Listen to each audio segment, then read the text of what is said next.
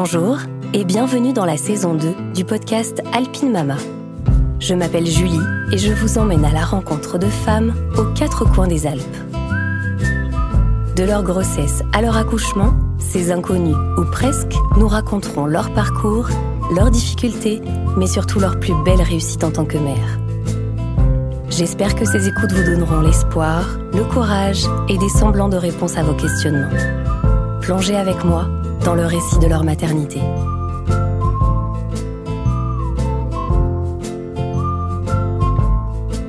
Dans cet épisode, nous allons parler d'un sujet sensible, le deuil périnatal. Si vous n'êtes pas à l'aise avec ce sujet ou que vous ne vous en sentez pas prête tout de suite, je vous invite à écouter ce récit plus tard, quand vous en aurez envie. Aujourd'hui, je reçois Marine, maman de Paul. Pour vous dire la vérité, j'avais envie d'aborder ce sujet pour que les mamans qui ont vécu la perte d'un bébé ne se sentent plus seules. Mais je ne vous cache pas que j'avais également beaucoup d'appréhension, notamment à être émotionnellement prête à recueillir ce témoignage qui, pour être franche, m'a beaucoup émue. Car aujourd'hui, on va parler deuil périnatal. Et je dois dire que je suis contente d'avoir trouvé la perle rare pour en parler à mon micro, puisque Marine a su m'expliquer avec une justesse déconcertante tout ce qu'elle a traversé lors de sa grossesse qui s'est terminée par ce qu'on appelle un féticide, c'est-à-dire la pratique médicale utilisée au cours d'une interruption médicale de grossesse qui consiste à provoquer la mort fétale in utero pour motif médical au-delà du seuil de viabilité. Environ 7000 interruptions médicales de grossesse sont réalisées chaque année en France. Comme moi, vous comprendrez enfin pourquoi cela peut prendre du temps que l'on aimerait tant éviter aux parents qui vivent cela, mais aussi quand, pourquoi et comment cela se déroule. Je remercie de tout cœur Marine qui a répondu à toutes mes questions, même les plus intimes, avec des explications si claires qu'elles nous permettent de bien comprendre cette rare situation. Bonne écoute. Bonjour Marine. Bonjour Julie. Merci beaucoup d'avoir accepté mon invitation au micro d'Alpine Mama. Je suis très contente de te recevoir aujourd'hui. Avec plaisir. Marine, pour commencer, est-ce que tu peux nous dire qui tu es? Oui, alors je m'appelle Marine, j'ai 31 ans. Je vis à Albertville en Savoie, à côté d'Albertville, avec euh, mon conjoint Jérôme, donc qui est mon conjoint depuis 13 ans bientôt, Mhm. et notre petit garçon de 19 mois qui s'appelle Paul. Chouette. Avant qu'on rentre dans le vif du sujet, euh, j'aime bien savoir un petit peu dans quelle euh, famille mes invités ont grandi. Tu peux nous en dire euh, un petit mot? Oui, alors moi je suis originaire de Normandie. Je suis arrivée en Savoie quand j'avais 4 ans, donc avec mes parents et mon petit frère. Donc on s'est installé dans un petit village euh, savoyard à une trentaine de kilomètres d'Annecy. Et voilà, j'ai vécu euh, à la campagne, euh, enfance heureuse. Chouette. Voilà. Et comment tu comment vous êtes rencontrés avec euh, Jérôme? Du coup, raconte-nous la rencontre. Oui, alors euh, ben maintenant il y a Instagram et Facebook, mais en 2008 c'était les blogs. MySpace. C'est ça, enfin euh, ça et Skyblog pour nous. Ouais. Euh, donc euh, en fait on avait des, conna- des connaissances en commun et puis à l'époque on naviguait de blog en blog Mhm. et lui est tombé sur mon blog et euh, m'a laissé un commentaire sous une de mes photos. Donc moi en retour je suis allée voir euh, son blog euh, et en fait on a engagé la conversation comme ça qui s'est poursuivie sur MSN bien sûr, MSN Messenger. le coup de vieux. Et puis on a discuté comme ça euh, plusieurs semaines, deux trois semaines avant de se Mhm. rencontrer et on s'est mis ensemble rapidement. Tout s'est fait naturellement et voilà ça dure. Trop chouette. Voilà. Tu te souviens à quel moment vous avez envisagé peut-être de devenir parent ou de qui est venue cette envie de fonder une famille Alors moi j'ai toujours voulu être maman. Quand on s'est connus on avait 18 et 19 ans donc on était encore étudiants. Ah ouais, vous étiez jeune. Ouais. Et on était donc étudiants chacun de notre côté et donc on n'a pas habité ensemble tout de suite. Mhm. Mais on a su rapidement que l'un a su rapidement que l'autre voulait des enfants. On se l'est dit euh, assez vite. Euh, mais voilà, c'était pas avant. euh, on s'était dit entre 25 et 30 ans idéalement. Mais en tout cas pas tout de suite. Donc euh, voilà, donc on a, on a fait notre vie, on a fini nos études, on s'est mis en, en appart. Et euh, si je me souviens, c'était à l'été 2015, on était sur le bateau pour aller en Corse. Et on s'est mis à parler un peu plus concrètement de nos projets d'achat de, de, bébés, donc aussi.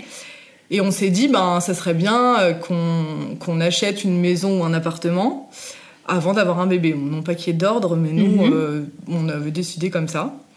Donc euh, on s'est dit, bon bah ok, euh, dans les mois qui viennent, on se met à, chercher quelque chose pour construire un petit nid. Donc six mois après, on s'est paxé et on a eu l'opportunité euh, d'acheter une maison dans un lotissement, mais c'était en surplan. Donc c'était un projet de construction qui était prévu pour fin 2017. D'accord.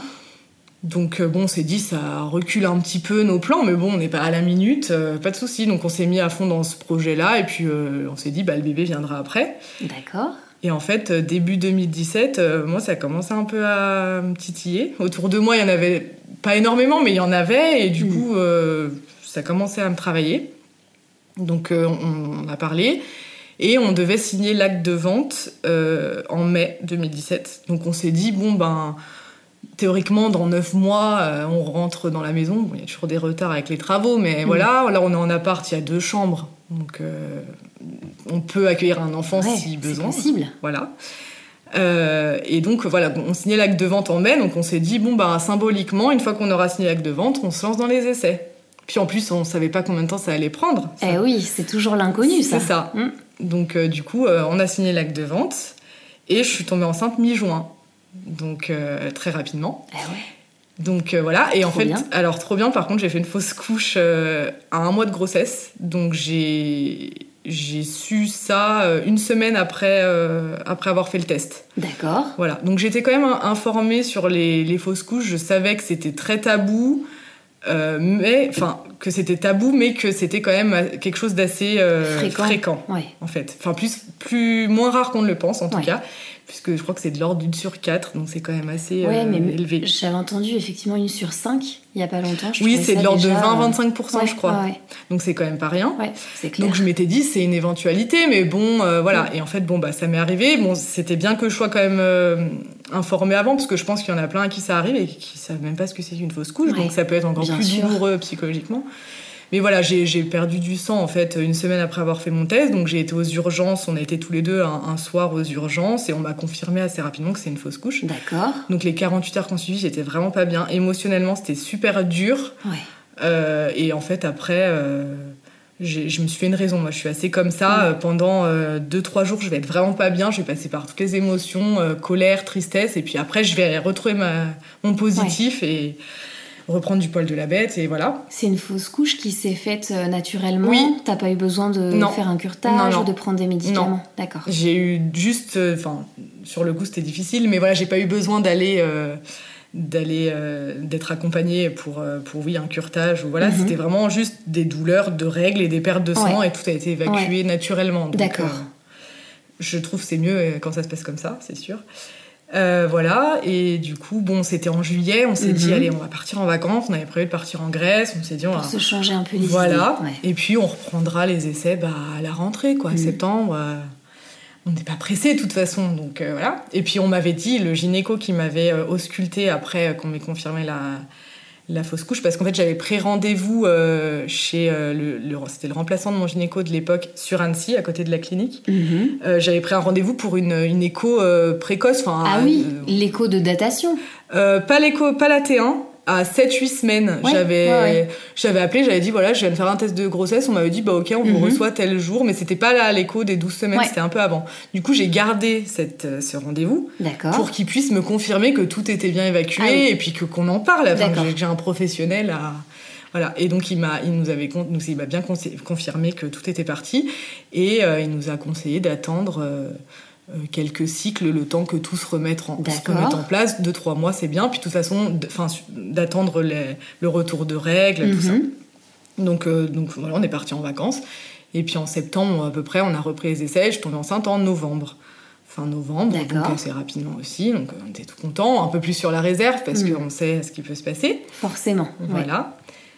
Et euh, donc euh, pareil, la même démarche, voilà, je suis enceinte, bon ben écho à 7-8 semaines, euh, et on me confirme que la grossesse est bien évolutive, donc on était super contents. Et, Et on, donc, on, on, revient pour l'écho des 12 semaines, donc l'écho de datation, la T1. Du premier trimestre. Voilà. Donc, toujours chez le même gynéco à Annecy. Et en fait, ce jour-là, il n'arrive pas à, à, prendre toutes les mesures qu'il veut.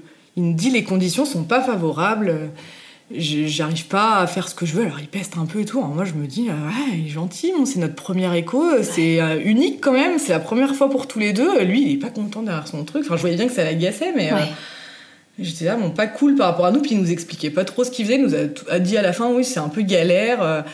on va faire une écho intermédiaire, vous reviendrez dans quelques semaines, ça sera mieux et tout. Bon, il a quand même fait la clarté nucale, les choses qu'on fait à la T1. Mais c'est vrai que bah, je sais pas, il les mesure, tout ça, le bébé était tourné, enfin il n'arrivait pas à, avoir, à, faire tout ce qu'il voulait. Donc euh, il me dit on va se revoir et je lui dis ben bah oui, euh, alors par contre, euh, moi j'habite pas ici et je m'étais dit que le jour où je serais enceinte, bah, j'aimerais bien me faire suivre vers chez moi, parce que mhm. vous comprenez, la route, enfin voilà, j'habite pas tout près. Bien sûr. Et puis il y a une sage-femme qui est pas loin de chez moi, on en avait dit que du bien, elle fait que les échographies. Donc voilà, il me dit pas de problème, je vous fais le, le document parce qu'il y a besoin de remplir un document à transmettre auprès de la Sécu pour euh, être prise en charge sur cette écho, puisqu'elle n'est pas obligatoire. Elle, mhm. Et donc, euh, et donc on, va à cette fameuse écho, donc c'était à 17 ou 18 semaines. Donc euh, ça fait quand même un peu loin. Et, et ce jour-là, donc on, arrive tout content, on se dit bon bah, ça va être mieux cette fois-ci. Donc on discute à son bureau, puis on passe à la partie écho.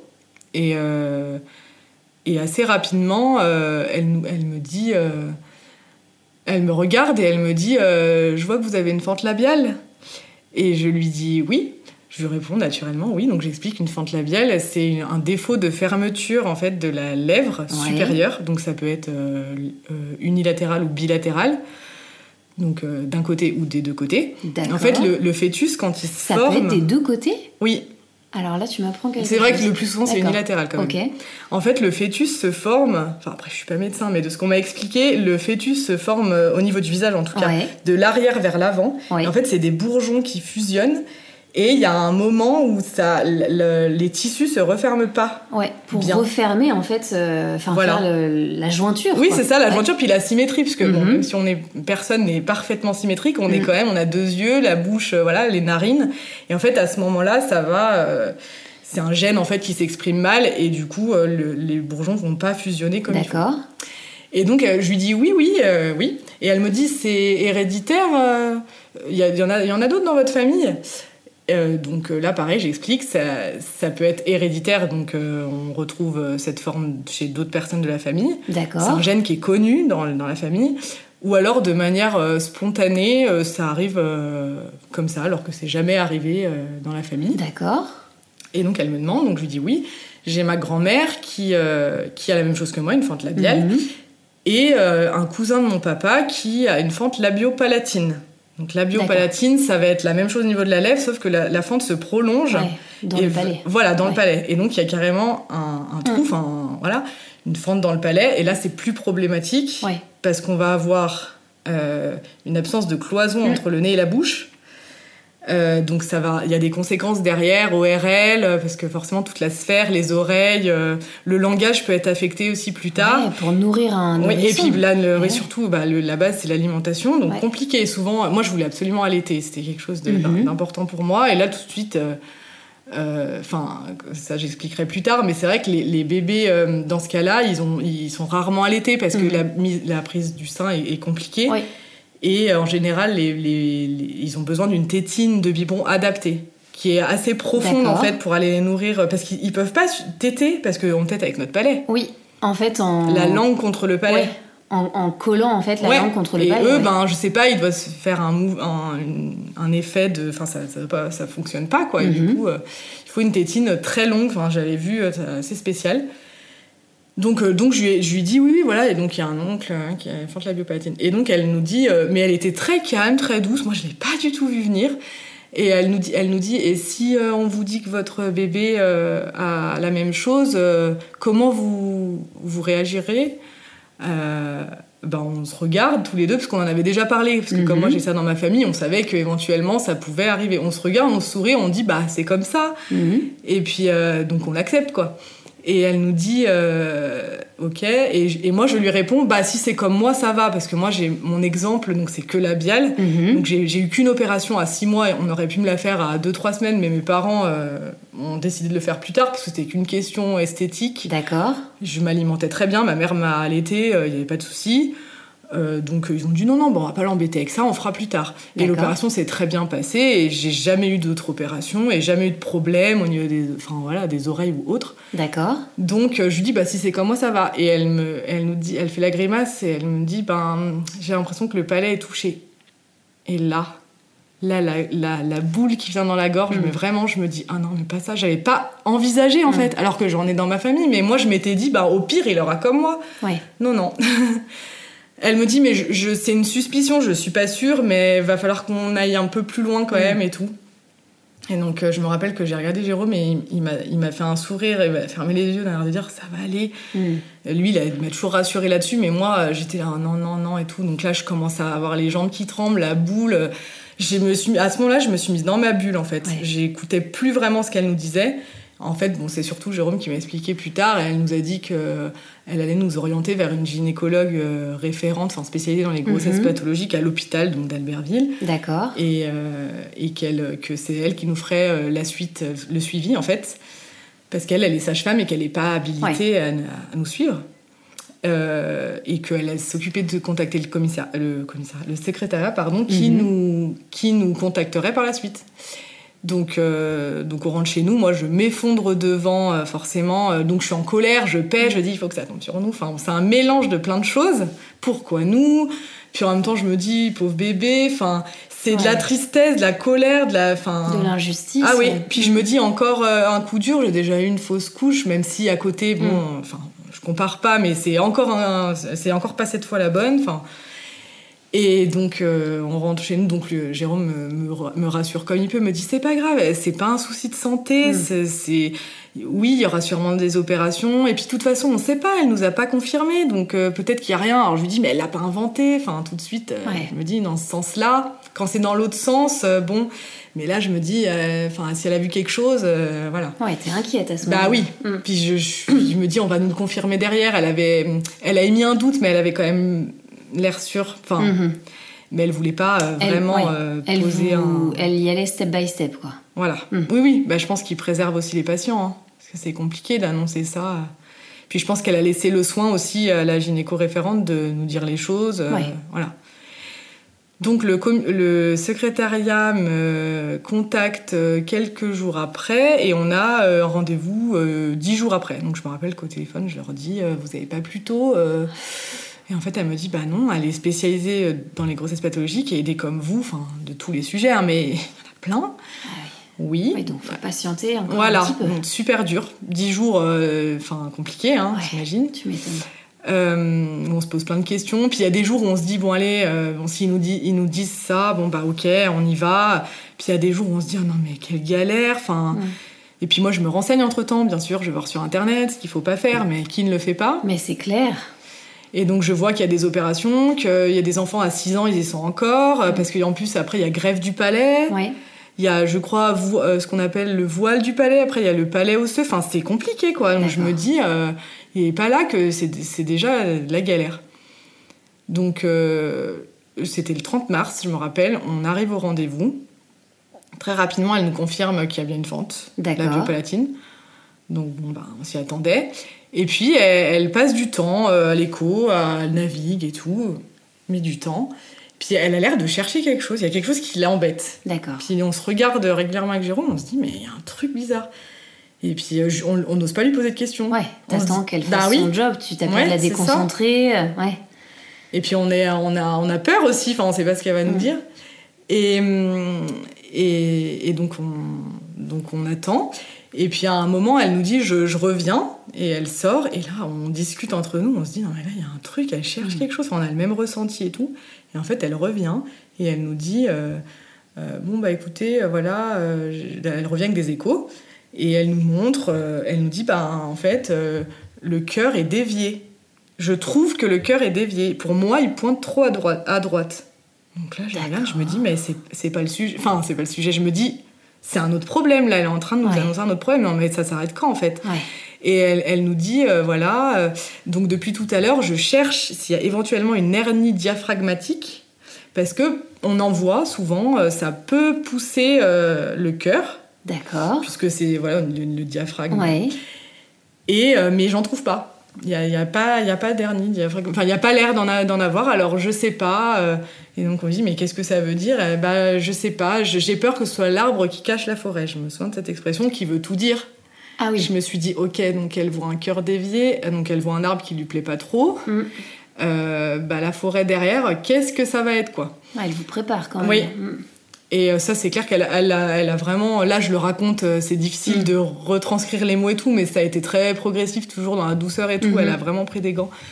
Et, hum, et donc, elle nous dit voilà, j'ai peur qu'il y ait une anomalie cardiaque ou qu'il y ait d'autres d'autres soucis sur les d'autres organes. Il faut qu'on, faudrait qu'on fasse des examens plus poussés. J'ai, plusieurs examens à vous proposer, toujours avec, enfin, avec l'accord des parents, hein, de toute façon. Donc elle me dit, dans, donc en fait elle nous explique aussi qu'une euh, fente euh, labiopalatine, labiale ou labiopalatine, mais le plus souvent labiopalatine, peut être isolée Mhm. ou associée. D'accord. Isolée, c'est-à-dire qu'elle survient euh, seule, en fait, héréditaire ou pas, hein, Oui, oui. mais il n'y a pas d'autres soucis euh, à constater ailleurs, euh, ou associée, c'est-à-dire qu'elle va être associée à une autre, une ou d'autres anomalies sur le corps, euh, ça peut être un peu tout. Et donc euh, elle nous dit voilà comme le cœur est dévié, moi ça me fait me poser des questions. Donc là je me dis on est parti dans un truc.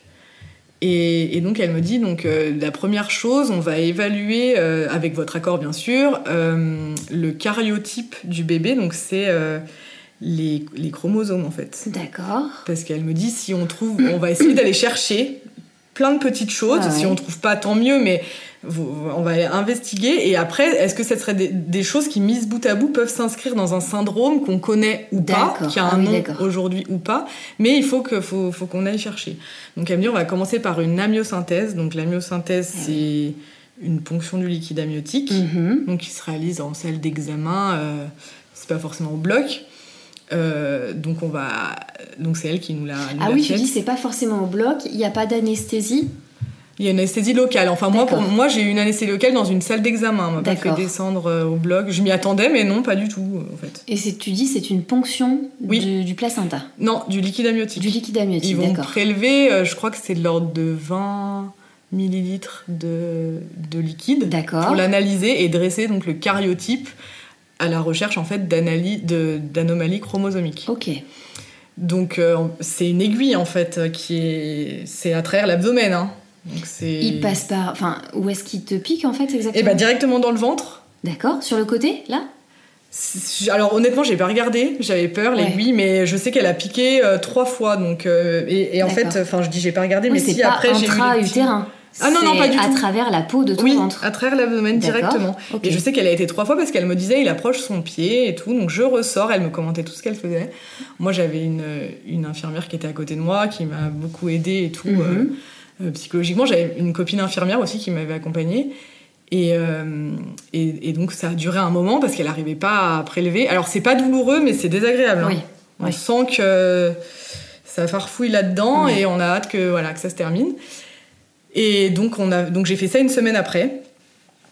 Et euh, parmi les autres examens qu'elle nous, qu'elle nous demandait de faire, il y avait aussi, alors, aller voir un cardiopédiatre au CHU de Grenoble, parce que comme euh, il y avait un souci sur le cœur, Oui. euh, aller voir son avis, lui, ce qu'il en pensait, au niveau de la position du cœur, tout ça. Ouais, elle voulait un peu multiplier les avis Oui. pour Mm. essayer d'avoir le plus d'infos possible. C'est ça. Elle voulait que ce soit fait assez rapidement pour euh, bien sûr que nous euh, on vive pas trop mal les choses, qu'il n'y ait pas trop d'attente, qu'on soit Bien fixé sûr. assez vite. Mais en même temps, comme elle nous a expliqué dès le premier rendez-vous, et ça c'était important qu'elle nous l'explique, dans la médecine fétale, on peut pas se précipiter. On est obligé d'attendre l'évolution du La fœtus, croissance, la ouais, croissance. Elle me disait c'est pas comme vous, on va analyser, on va vous faire passer une IRM, voilà, il y a des choses à constater à Mhm. l'instant T. Un fœtus, il grandit, Ouais. euh, les, les organes, ils se développent, enfin tout se développe, ça peut bouger. euh, donc euh, on, va- pas prendre de décision hâtive en Ouais, même temps, enfin sûr. voilà. Mais c'est vrai qu'elle, elle, elle- c'est important qu'elle le dise parce qu'en tant que parent, on a tendance et même si elle me l'avait dit, moi il y a des fois où je me suis dit mais pourquoi ils attendent tant de temps? C'est Ouais. c'est horrible de faire patienter des gens Mm. comme ça. Et donc, euh, donc elle, nous, elle nous dit bon, bah, le, le secrétariat du, du CHU, enfin du, du, cardiopédiatre du CHU de Grenoble va vous contacter pour un rendez-vous. Donc on avait le rendez-vous trois semaines après. Donc à chaque fois c'est très long. Hein. Eh oui, c'est horrible. Enfin, on a des gros points d'interrogation. Et puis nous, on, on, a tout de suite dès qu'il y a eu les soucis, on en a parlé à notre entourage. On n'a pas eu de tabou. Mais c'est à double tranchant, parce que du coup, on était accompagnés, soutenus, mais en même temps, les gens, ils prennent des nouvelles. Mais bien sûr. Bien sûr, ils veulent que notre bien, ils veulent que tout se passe bien, ils s'inquiètent pour nous. Ah Alors du coup, c'est tout le temps alors, Et alors, et alors, et, ouais. Et du coup, il y a ça en plus à gérer, Ouais. en plus de, de notre difficulté à nous à vivre la chose. Et puis, bah, les gens s'indignent. Ça, on peut pas leur en vouloir, mais c'est vrai que les gens s'indignent. Ah, non, mais c'est super long, mais ils peuvent pas dire avant, mais euh, ils sont pas capables de dire si c'est grave là. Enfin, bah oui, en fait, euh, la science, c'est pas. Puis surtout pas dans le cadre d'une grossesse. Eh quoi. oui, exactement. Comme tu dis, il faut attendre aussi euh, certains, enfin, le développement du bébé, quoi, du fœtus. ouais. C'est ça. Donc, euh, donc trois semaines après, euh, on va voir le cardiopédiatre et elle me programme aussi pour le mois de mai, donc euh, un mois et demi après, Mhm. une IRM fétale. D'accord. Donc euh, en fait, c'est c'est moi qui passe une IRM, mais on va analyser le bébé plutôt. Enfin, D'accord.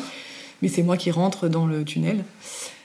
Euh, donc on attend, euh, on, on va voir le cardiopédiatre le jour euh, du rendez-vous, et en fait il est, il nous, alors il est pas spécialement rassurant, mais pas inquiétant en tout cas. D'accord. Il est pas négatif, il dit effectivement, il y a une élève avec lui qui est là ce jour-là, Mhm.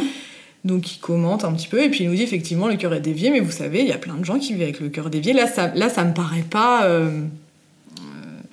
enfin, ça me paraît pas déconnant quoi. Mhm. Euh, Il y a des sportifs aussi qui vivent avec un cœur qui est pas forcément, voilà, et ça veut rien dire. Il, veut nous expliquer que c'est pas une indication euh, que le cœur peut très bien fonctionner, pas forcément à sa place.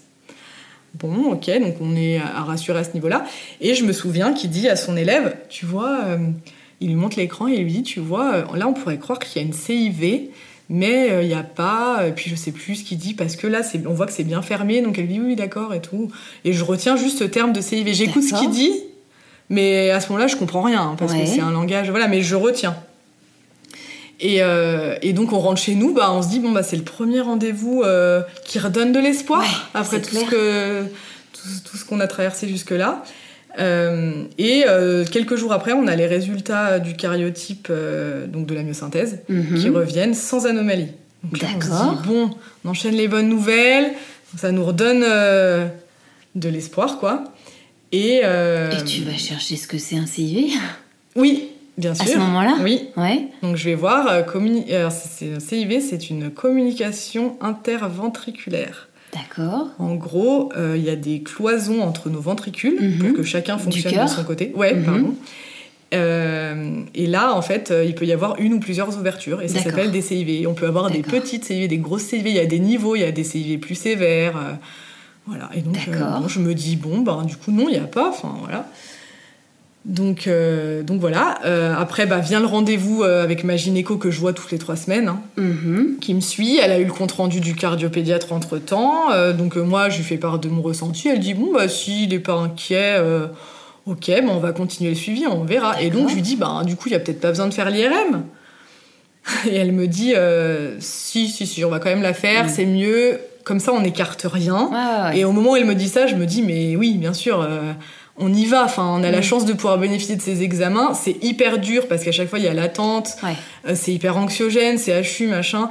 Donc c'est pour ça que je dis si je peux être épargnée, voilà. Ouais. Mais en même temps, euh, non, non, il faut prendre euh, les choses. Par précaution. Voilà. Parce que là, t'étais à quel stade de grossesse Alors là, j'étais, c'était en, c'était mi-mai, j'étais à 5 mois de grossesse, D'accord. 5 mois et demi. D'accord.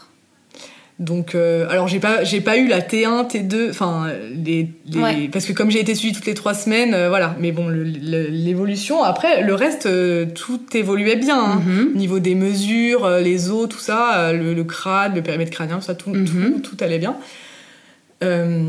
Et du coup, on... elle, me, elle me prévoit, elle, me, elle appelle donc le secrétariat pour l'IRM, pareil, il me contacte, j'ai un rendez-vous fin mai. Mhm. Euh, je crois que le, le rendez-vous était déjà pris au moment où je lui ai dit, il n'y a peut-être pas besoin, et elle m'a dit si, si, hein, ok.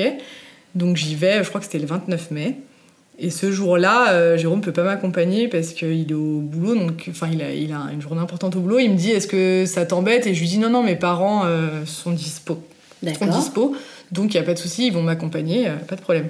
Puis bon, j'étais commencé à être habituée à tous les mm. examens, donc voilà. Donc, mes parents m'accompagnent. On m'avait pas prévenu qu'il fallait que je sois accompagnée. On m'avait pas dit que c'est important, il faut que pour la conduite ou voilà, on me l'avait pas dit. Donc mes parents m'accompagnent, on arrive euh, au CHU et donc euh, dans la salle d'attente, il y a une dame qui vient voir et qui me dit vous allez faire une échographie avant. Alors je dis ah bah ok. Et donc on va, il y a un gynécologue homme qui vient me chercher. Euh, donc on rentre dans son bureau, tout ça, et j'ai su en fait par la suite que c'est un grand gynécologue, de, enfin grand. Il est réputé au niveau de la région. On fait souvent appel à lui. Un ponte dans son Oui, c'est ça, un pont, je cherchais le mot. Et dans son domaine, ouais. Et euh, ces échographies, elles sont prises en exemple euh, dans les études euh, pour les gynécos. Voilà, il, il, donne des cours, il fait des conférences, il a écrit des livres et tout. Enfin, donc elle m'a dit, ma gynéco, je voulais que ce soit lui absolument et tout. Donc il me fait l'échographie et très rapidement, il me dit... Bon, alors par contre, il est très technique. Hein, ok. Il n'est pas dans la dentelle. Ok. Mais bon, d'un côté, je me dis, bah moi, je veux un diagnostic, je veux qu'on me dise les choses, parce que ça fait des semaines qu'on ne sait pas trop où on va. Et là, il me dit, ben là, il y a une, une communication interventriculaire. Donc là, je me dis, ah, ah, ça, me, parle. Ce mot te rappelait quelque chose. Voilà. Et donc là, bah, comme je me suis renseignée au préalable, bah, je sais ce que c'est. Enfin, je sais pas quel stade, enfin, quelle est la tu sévérité. connais pas les conséquences Non. Et puis je sais pas si c'est une petite, euh, mhm. enfin, si c'est opérable ou non. Mais euh, le mot tout de suite euh, me fait peur. Donc je sors de, je me rappelle ma mère, elle cherche mon regard parce que elle, sent que j'en avais parlé en mm. plus de la CIV dont avait parlé le, le, cardiopédiatre. Donc là, elle sent que je vais pas bien et je pense qu'elle aurait pris ma place volontiers à ce moment-là, mm. mais je je suis pas bien, j'ai envie de sortir. Je sors, je, je, suis en colère, je peste contre tout et tout le eh monde. Non, mais vraiment, enfin, j'étais là, mais ils ont eu où leur diplôme? Ils nous avaient dit qu'il n'y en avait pas. Enfin, je suis complètement, j'en veux à mm. la terre entière. Euh, je me dis, bah, c'est toujours pour moi. Enfin, voilà, forcément, ben. Là, c'est pas tellement le choc, euh, les mains qui tremblent, je peux lui parler. Non, là, c'est vraiment la colère qui explose. J'ai un trop plein, quoi. Donc, euh, il, me dit, avant que je parte, il faudrait que vous preniez rendez-vous avec le cardiopédiatre que j'avais vu quelques semaines avant. D'accord. Pour qu'il regarde, parce que c'est sa spécialité quand même donc je vais au secrétariat, euh, il me dit, je dis, est-ce que vous pouvez Est-ce qu'il t'informe quand il te dit ça? Il t'explique ce que c'est exactement, les conséquences? Non. Ah oui? Non, il me dit, voilà, bah, il, m'a peut-être dit, il y a une communication entre les deux ventricules, c'est pas bon, ou quelque chose comme ça, mais euh, il n'est pas allé dans les détails. Mais, il euh, t'explique pas ouais, les enjeux Non, je pense qu'il laisserait au cardiopédiatre. D'accord. Voilà. Et donc, du coup, euh, je prends rendez-vous au secrétaire. Je leur dis Est-ce que vous avez une place dans la journée? Elle me dit non, demain. Donc, pareil, je m'énerve. bon, il n'y a pas que moi, mais sur le coup, je vois que mon problème. Et donc, euh, je lui dis Bah, j'habite pas à côté, mais bon, je vais revenir. Donc, euh, du coup, bon, bah, rendez-vous pris pour le lendemain. Mhm. Et donc, je, vais à mon IRM qui était une heure plus tard. Le temps de me calmer, tout ça. Mhm. Je me dis Bon, allez, j'ai un autre examen qui m'attend, j'y vais. Donc euh, je rentre dans le service, je rencontre la, responsable du service euh, qui m'explique euh, me déshabiller, tout ça. Et puis elle arrive avec un gobelet et un, cachet. Et elle m'explique, elle me dit Est-ce que vous êtes accompagné Vous habitez où Est-ce que vous êtes accompagné Donc je dis Oui, j'ai mes parents, ils sont dans la salle d'attente et tout. Donc elle me dit Parfait. Elle me dit Voilà, je vous explique, j'ai un cachet dans la main. Ce cachet permet, au, permet de, de, faire une IRM Enfin, en, gros, il dit au bébé, tu bouges plus. Euh, c'est un anxiolytique? Oui, oui, je pense. Je sais pas, enfin. Pour, te détendre bah alors c'est, je pense pas que c'est pour me détendre moi. C'est alors c'est peut-être me détendre moi et du coup euh, détendre le bébé, oui, en même temps. Mhm. Et inoffensif pour lui, mhm. moi qui peut me rendre un peu vaseuse, mais rien de plus. D'accord. Et qui en gros bah lui dit on fait la sieste maintenant, c'est comme ça qu'elle me l'a dit, on fait la sieste maintenant. Et nous ça nous permet d'avoir des images qualitatives nettes. Euh, D'accord. Elle me dit, mais c'est pas du tout obligatoire. Si vous ne souhaitez pas le prendre, je le garde. Donc je lui dis, ben je le prends. Ok. Donc je prends le cachet, puisqu'elle me dit, vous allez juste être nauséeuse, enfin non, vaseuse, ça va vous rendre vaseuse mhm. euh, dans l'heure d'après, peut-être, ça peut. Et puis éviter de manger, parce que si vous avez des nausées, voilà. Donc très bien, je prends le cachet. Je, T'avais bien fait de venir avec tes parents? Bah oui, c'est pour ça que je disais tout à l'heure, ils m'ont pas dit que je devais être accompagnée, mais bon. Donc euh, je fais l'IRM et, Et donc après, euh, ça, ça se termine, on me demande de me lever, de marcher, est-ce que ça va, ça tourne et tout. Non, non, pas du tout, je suis bien. Ok. Donc je retourne à la salle d'attente, je m'assois, ma mère me dit ça va, tout ça, donc on discute euh, de choses qui n'ont rien à voir. Mhm. Et, euh, et la, la, la personne qui m'a accompagnée à la salle d'attente me dit euh, ne partez pas tout de suite, euh, elle va venir, la, la directrice va venir vous faire un petit point, donc c'est pas les résultats, mais elle va vous faire une ébauche quoi. D'accord. Donc ok, on l'attend. Et euh, en fait, au moment où elle passe la porte et où elle dit mon nom, où je dis oui, c'est moi, et ben là, trou noir. C'est-à-dire que je me suis levée avec mes parents, elle nous a dit je vous laisse me suivre, on allait dans une autre pièce et tout. Et en fait, à partir de ce moment-là, je n'ai que des flashs Ah oui? Jusqu'à mon retour chez moi. Et moi, j'ai mis ça sur le compte du cachet. Je me suis dit, bah, leur cachet est quand même costaud. Enfin, Ah oui et en fait, j'ai une amie, euh, mon amie infirmière, un peu plus tard, en lui en parlant, elle m'a dit, mais cherche pas, t'as fait un choc post-traumatique. Ouais. C'est ton, ton, ton cerveau qui a dit, non, mais là, c'est trop Ouais, de choses à gérer Je émotionnellement. C'est ça. Mm. Et, euh, et j'ai des flashs, je nous revois assis dans la, dans la, dans la salle où elle nous explique. mais euh, oui, et puis je ne parle pas, je ne dis rien. C'est mes parents qui posent des questions. Mais je sais quand même, enfin, j'ai le sentiment que c'était pas positif ce qu'elle nous disait. Elle n'a pas vraiment donné de diagnostic, mais elle disait, vous savez, enfin, je sais plus exactement ce qu'elle a dit. C'est à ma mère que j'ai demandé le lendemain. Elle voulait pas me dire, non, non, c'était vraiment négatif. Elle voulait me préserver, mais en Ouais. même temps, dit, elle a, enfin, voilà. Et je me rappelle qu'à un moment, ma mère elle lui a dit, euh, mais c'est c'est anxiogène quand même. Euh, tout ça. Et donc elle expliquait qu'on était dans un, dans un CHU et que c'était une chance de bénéficier de tous ces examens qu'elle comprenait que c'était hyper euh, éprouvant Mhm. pour les familles et tout. Mais que voilà il y avait une recherche aussi universitaire derrière et que eux c'était dans leur euh, intérêt entre guillemets et que nous c'était bien qu'on puisse bénéficier de tout ça. D'accord. et donc ma mère disait ah oui, oui complètement mais c'est vrai que c'est quand même anxiogène et tout. Donc euh, voilà et en fait euh, mes parents vont me ramener chez moi euh, pour retourner à la voiture. J'ai dit à ma mère euh, c'est elle qui m'a raconté tout ça hein. j'ai dit à ma mère ah mais les gens ils sont tous en double. Regarde il y a des jumeaux de partout. Alors je pense alors je ne bois pas je n'ai jamais bu mais je enfin je pense que c'est un peu comme ça qu'on est quand on est bourré je sais pas. Je devais voir en, en double je dis ça, les gens ils sont tous en double et tout. Pareil, on a descendu un trottoir, je dis bah dis donc, elle est haute la marche alors que trottoir Oui, classique. t'étais quand même Mais pas oui. dans ton état Et normal. Mes parents, il, il m'a dit, mais ils se sont dit, mais là, elle plane complet quoi. Mon père m'a proposé un muffin, j'ai dit non, chose qui ne me ressemble absolument pas. mais heureusement, parce qu'on m'avait conseillé de toute façon Oui. de pas manger.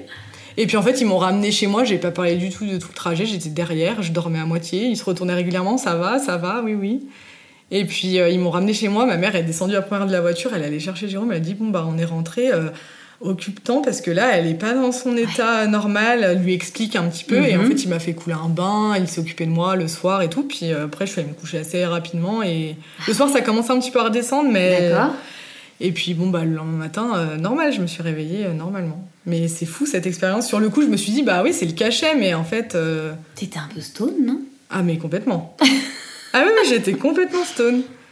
C'est, je pense, que j'ai tout relâché quoi, Ouais. vraiment. Et puis c'était tellement trop que j'ai dit non mais là je suis plus là quoi. Enfin, Ouais, ouais, ouais. Ouais, c'est un peu le combo euh, annonce d'une mauvaise Mm. nouvelle plus le cachet, quoi. Oui, je pense que Mm. c'est tout. Enfin, ça a multiplié les effets, on Mm. va dire. Euh, voilà. Donc ensuite, euh, Donc là, tu fais ce gros examen avec l'IRM, t'es à 5 mois, 5 mois et demi, tu oui, dis c'est ça. Ok. Euh, c'est ça. Les, les résultats sont attendus dans les deux semaines à peu près. D'accord. En fait, tous les, enfin, je crois que c'est toutes les deux semaines, le mardi au CHU de Grenoble, il y a un comité qui se réunit, c'est le conseil dis- euh, pluridisciplinaire euh, de diagnostic prénatal, quelque chose comme ça. Et en fait, ils, ils se- ils se réunissent tous, tous- toutes disciplines confondues. D'accord. Euh, ils se réunissent et ils exposent les cas euh, Ouais. qu'ils ont euh, du moment, quoi Ouais. pour voir si on demande l'avis à un tel ou si bah, ça serait peut-être bien d'envisager de faire tel examen ou qu'est-ce que vous en pensez voilà et puis bah, c'est là qu'ils prennent les décisions enfin qui voilà parce que dans le cadre d'une IMG il faut l'accord de deux euh, médecins en fait Mhm. donc là ils en parlent entre eux euh, selon les cas D'accord. et donc elle m'avait dit, ben le mardi, euh, on a une, on a, je, je vais au conseil, on peut te voir après, ou mais, mais comme c'est sur Grenoble et que moi bah, c'était sur Albertville, elle m'a dit dans Mhm. les jours d'après. Et je lui ai dit, est-ce que vous pouvez m'appeler? Parce que je- j'en peux plus en fait d'attendre. Ouais. Donc elle m'a dit ok, euh, moment, protocolairement c'est pas très voilà, mais je vous promets, je vous appellerai après. D'accord. Et en fait, elle, elle m'a appelé euh, juste après. Donc moi j'attendais euh, avec impatience le coup de fil et elle m'a appelé euh, le mardi à 13h en Bluetooth depuis sa voiture. Elle me dit, je suis désolée, ça, ça a mis long- longtemps et tout, mais je vous avais promis que je vous appelais et tout, oui, oui. Et en fait, elle a un ton assez grave. Je vois qu'elle est pas Mhm. euphorique, donc je m'isole. Je suis au boulot à ce moment-là, je vais dans, dans une salle, je m'isole, je m'assois. Et en fait, elle reprend tout l'historique depuis le début Mhm. pour reprendre les choses, mais je la vois venir. Enfin, Ouais. et donc elle me dit, euh, donc on a bien confirmé que le cœur était euh, dévié et qu'il y a bien donc une communication interventriculaire qui nécessiterait une opération. Euh, Enfin pour le moment on peut pas dire si elle est grave ou pas. on est on est même pas. Enfin si si non je dis n'importe quoi. Elle est c'était grave mais est-ce que ça peut être opéré ou pas? D'accord. On n'est même pas sûr que votre bébé pourrait supporter même avec une opération en fait. D'accord. Et elle me dit, et euh, on a aussi, euh, des donc déjà la coup de massue, je me dis, bon, c'est grave, en plus, on n'a Ouais. pas n'importe quel organe. Et elle me dit, et puis on a mis en évidence euh, une, un souci au niveau des poumons. En fait, il y a un poumon euh, normal, de taille normale, et l'autre poumon fait trois fois moins la taille. D'accord. Donc là, je me dis, non, mais c'est pas possible. Elle me dit, donc, on est sur un- une hétérotaxie. Donc, euh, hétérotaxie, c'est euh, un mauvais positionnement, malformation des organes, en fait. Ouais. Là, ça Je sais plus commence à exactement la toucher définition, plusieurs mais- organes. Oui, et puis pas, euh, pas des moindres. Ouais. Et puis c'est, c'est voilà, c'est des choses, enfin c'est irréversible. Je veux dire, Ouais. c'est pas. Je me dis un poumon, un plus petit poumon. Enfin moi, j'envisage pas d'avoir un enfant et d'avoir ce risque tous les jours, euh, voilà. Donc euh, là, j'ai, compris. Enfin dans ma tête, euh, je me suis, j'ai, su. hein. Mais c'est vrai que le corps, euh, elle me disait régulièrement, vous m'entendez Vous êtes toujours là? Oui, oui, oui, oui. Mais je disais oui, oui, mais j'étais complètement dépitée. pff, trop, trop d'émotions en même temps. Je peux même pas expliquer tellement, euh, même physiquement, c'était compliqué. Et j'ai dû rester longtemps au téléphone parce que j'ai des collègues qui venaient me voir régulièrement, ça va et tout. Je leur faisais oui, oui. Et puis après, à la fin, de, à la fin une fois que j'ai raccroché, je lui dis j'aimerais bien qu'on se voit.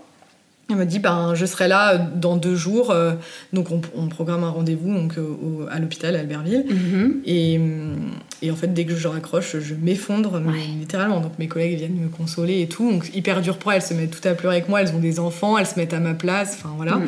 Et je, vais voir ma responsable, je lui dis là, je rentre. euh, Ouais, tu rentres chez toi. Est-ce que t'as besoin que quelqu'un t'accompagne? Parce que non, non, je, je rentre. Je leur ai pas laissé le choix, je suis rentrée en voiture. Donc euh, j'ai pleuré tout le long. hein. Mhm. Et j'ai euh, écrit à Jérôme entre temps en disant je rentre, ça va pas. Enfin, les résultats sont pas ceux qu'on, enfin, ce sont pas bons. Mhm. Euh, donc il m'a dit bah je, je vais finir plus tôt, euh, j'arrive. euh, il pouvait pas être là tout de suite, donc j'ai écrit à une co- ma copine infirmière. D'accord. Elle me dit euh, qu'elle est par là. Est-ce que tu veux que je passe? Oui oui, parce que j'ai autant mon boulot fallait que je parte et que je rentre Ouais. chez moi, mais j'avais une fois arrivée chez moi, fallait que j'ai quelqu'un. Ouais. Donc elle est venue, donc elle m'a consolée, elle a été super présente, euh, voilà. Et euh, Jérôme est arrivé euh, un peu plus tard et donc elle est partie et toute la soirée on, on a discuté de ça, on a Mhm. forcément beaucoup pleuré euh, Mhm.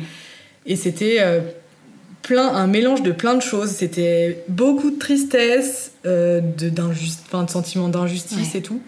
En même temps on se disait voilà là là l'interruption de grossesse le- le- la question, elle se, elle se pose même pas en fait. On était, pour nous, c'était évident. Elle l'a évoqué quand elle t'a eu au téléphone? Alors ça, je l'avais pas dit. euh, Alors au téléphone, oui, elle l'a. Oui, bien sûr. Je lui ai posé la question cash. hein. Je lui ai dit est-ce que ça, est-ce que ça, on rentre en gros dans- entre guillemets dans le cadre d'une d'une IMG Et elle m'a dit oui, oui. Là, on est. euh, ça serait justifié entre guillemets. Ouais. Et en fait, ce que j'avais pas dit, c'est qu'au tout premier rendez-vous, quand elle nous a parlé du problème au cœur, on lui a posé plein de questions. Mhm. Mais dévier, mais euh, quel- qu'est-ce que ça peut cacher Parce que quand elle nous disait l'arbre qui cache la forêt, qu'est-ce Ouais. que ça peut cacher Quelles conséquences ça peut avoir Et si dans le pire des cas, est-ce que du coup on, ça conduirait à une interruption de grossesse Et en fait, elle nous avait dit, ben, selon ce qu'on trouve, oui, on peut être dans le cas. Et je pense que c'est resté dans dit- notre ouais. tête.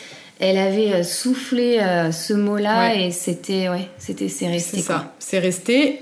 Bien sûr, nous, à ce moment-là, on avait envie de se battre, de positiver. Il n'était Mhm. pas question de prendre de décision, voilà. Bien sûr. Mais euh, on savait que c'était une éventualité et je pense que psychologiquement ça nous a aidé quand même à nous préparer Mhm. parce que on- voilà, on avait conscience que ça pouvait terminer comme ça. Et Ouais, donc là, tu prends vraiment la mesure de, des conséquences Ouais. de tous ces examens et de tout ce qu'ils ont mis en lumière, en fait. complètement, complètement. Et, euh, et, donc on la voit deux jours après. Euh, et on discute bah, de l'IM, enfin on discute de plein de choses et puis on en vient à parler de l'interruption de grossesse, comment, enfin quand, comment. Donc elle nous dit, bah, il y a possibilité de le faire là dans 3-4 jours ou mhm. la semaine d'après. Ça doit être un jour fixe, j'imagine. Euh, donc ça faisait 10 jours. Et euh, moi je me dis, mais 3 jours c'est trop court. Ça fait des mois que j'attends ça et que j'attends soulagement, mais en même temps, non, mais je suis pas prête en fait. Et euh, du coup, je dis non, non, on va attendre 10 jours. Et Jérôme me regarde, me dit, t'es sûr mm. Parce que la veille, on en avait parlé, on s'était dit, bon, allez, maintenant qu'on soit débarrassé de, de, de, tout ça. Et je lui dis, oui, oui, j'en ai vraiment besoin. Là, je m'écoute moi et je sens que j'ai besoin de bah, d'encaisser la nouvelle, de d'accepter ce qui va se passer, de dire au revoir à ce bébé. Hein, euh, que tous les jours je le sentais bouger tout, donc je me disais bah, ça va être dur hein, parce que chaque jour c'est dur, mais en même temps euh, je sens que j'ai besoin de ce temps. Ouais, tu t'es écoutée. Donc euh, ouais, hmm. donc elle, elle me dit pas de problème. Je voulais pas vous orienter parce que moi je suis neutre, mais c'est ce que je vous aurais conseillé aussi. Ah, oui. ouais parce que c'est important pour le cerveau euh, de pas se précipiter et de, de vraiment intégrer les choses. Mhm. Et pareil, Jérôme m'a dit bah, si c'est ce que tu veux, euh, oui, bien sûr, euh, pas de souci. Ouais, il t'a suivi les yeux fermés. Bon, lui, c'est sûr qu'il aurait préféré que ça se fasse rapidement et que mm. voilà, mais il, savait que c'était important pour moi. Mm. et donc, je lui dis comment ça va se passer? Et moi, je me dis bah, ils vont me faire une césarienne. Et elle me dit non, non, c'est un déclenchement en fait. Je lui dis, mais déclenchement par voix basse? Oui. Je lui dis, mais hors de question. Hmm. Elle me dit, mais si, si, c'est comme ça que ça se passe. Et elle me fait comprendre que je n'ai pas le choix. Et je lui dis, mais. Enfin, puis je me dis, c'est mon corps, hein, je fais encore ce que je veux. À ce moment-là, je suis pareil, je suis en colère. Je lui dis, non, mais. Et elle m'explique, avec sa douceur habituelle, que c'est pour préserver mon utérus, pour, les futures grossesses. Eh voilà. Que sinon, ce serait. Elle me dit, ce serait clairement vous charcuter. Donc, euh, on, va, on va y aller euh, tranquille.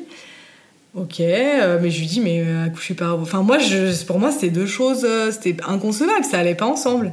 Donc, là, à ce stade, t'as dépassé les six mois Là, à ce stade, je suis à six mois pile. Ouais. Puisque j'ai accouché à six mois et demi, donc ouais, si, je suis un peu plus de six mois. on est autour du 10 juin 2018. Et, et donc, elle m'explique que deux jours avant, donc elle me dit, on programme ça, donc c'est le 21 juin. Je me dis, bon, alors d'un côté, je me dis super, on pouvait pas prendre une autre date que la fête de la musique, puis en même temps, je me dis oh, ça m'a un peu de gaieté euh, à la date. Donc ok. Puis de toute façon, j'ai pas le choix. Donc elle me dit deux jours avant, donc le 19, vous venez, on vous reçoit euh, à la maternité et mhm. vous prendrez des cachets. Alors non pas euh, pour déclencher le travail ou quoi, c'est pour maturer le col en fait. D'accord. 48 heures avant. Oui, j'imagine qu'ils doivent peut-être tout enfin, tout faire pour te faciliter la tâche, quoi. Oui, oui, quand même. Oui. Parce que ça, c'est des cachets dont on n'entend pas parler quand on accouche euh, non. Dans une, par une voie classique, entre guillemets, mm. quoi. Oui, oui, là, euh, je pense que c'est un protocole différent. Mm. Pour pas que ça dure des heures le jour J et puis préparer euh, doucement et que ça se passe au mieux, quoi.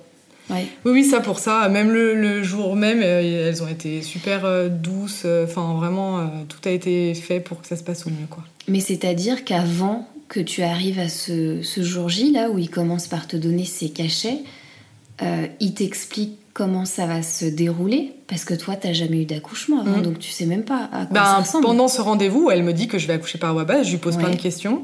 Et elle m'explique de A à Z, elle me dit voilà, deux jours avant, vous allez prendre un cachet qui va maturer le col. Enfin, ah oui, deux jours avant, d'accord. Voilà. Euh, et le jour, euh, deux jours après, vous avez rendez-vous, on va vous donner rendez-vous à 8 h hein, en général, c'est très tôt le matin.